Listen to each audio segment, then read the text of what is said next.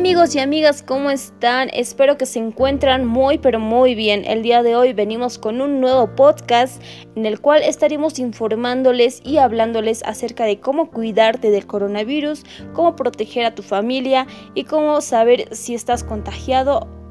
Otras cositas más que queremos saber del coronavirus.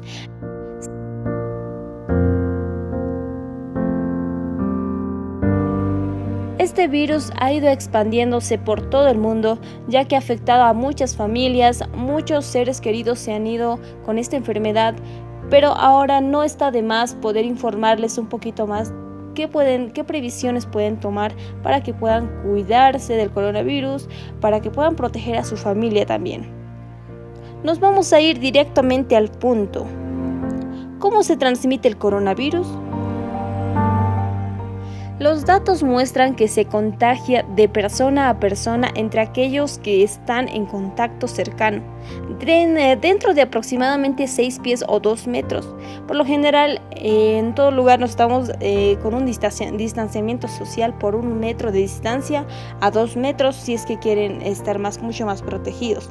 El virus se transmite por gotita respiratoria que se libera cuando alguien está infectado con el virus tose, estornuda o al hablar, por ejemplo. Ahora sabremos cuáles son los síntomas del COVID-19. Pueden ser de muy leves a graves. Algunas personas no presentan síntomas. Los síntomas más comunes son fiebre, tos y cansancio. Otros pueden incluir falta de aire al respirar, dolores musculares, escalofríos, dolor de garganta, dolor de cabeza, dolor en el pecho y pérdida del sentido del gusto o del olfato. Esta lista no incluye todos los signos y síntomas posibles. También se han reportado otros síntomas menos comunes. Los síntomas pueden aparecer entre los entre 2 y 14 días después de la exposición al virus. Y aquí vamos con la pregunta del millón. ¿Qué puedo hacer para evitar enfermarme? La mejor manera de prevenir la enfermedad es evitar la exposición al virus. Lo más recomendado es mantener 6 pies o 2 metros de distancia entre tú y la persona que no vive en tu casa. Lávate las manos con frecuencia con agua y jabón por lo menos por 20 segundos o usa un desinfectante para manos con base de alcohol que contenga al menos 60% de alcohol. Cúbrete la boca y la nariz con el codo o un pañuelo descartable al toser o estornudar. Desecha el pañuelo descartable usado. Evita tocarte los ojos, la nariz y la boca.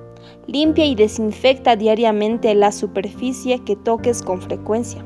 Si tienes una afección de salud crónica y puedes correr más riesgos de una enfermedad grave, habla con tu doctor sobre otras maneras de protegerte. ¿Qué podemos hacer si, si llegamos a tener el coronavirus? He aquí las siguientes precauciones para poder evitar propagar la enfermedad. Quédate en casa y no vayas al trabajo, a la escuela ni a lugares públicos, a no ser para recibir atención médica. Evita el transporte público, los taxis y los viajes compartidos si es posible. Ponte una mascarilla de tela si estás con otras personas. Aíslate tanto como sea posible de las otras personas en tu casa. Usa un dormitorio y un baño separado si es posible. Evita compartir platos, vasos, ropa de cama y otros objetos de casa. Y de esa manera evitaremos propagar el coronavirus ante otras personas. Espero que lo tomes muy pero muy en cuenta en tu diario vivir. Si es que si es que no estás contagiado, igual cuídate, protégete de las personas que quizás te puedan llegar a contagiar y tú puedas posteriormente contagiar a tu familia. Para evitar eso tienes que seguir las siguientes instrucciones. Siempre utiliza el barbijo, lávate las manos, desinfecta todo lo que toques en la calle. No olvides el distanciamiento social. Mi nombre es Jessica y ha sido un gusto poder acompañarlos en este podcast. Y sobre todo te recomiendo que cuides a tu familia y te cuides tú. Ha sido un gusto poder acompañarlos. Conmigo será hasta un nuevo podcast. Chau chau.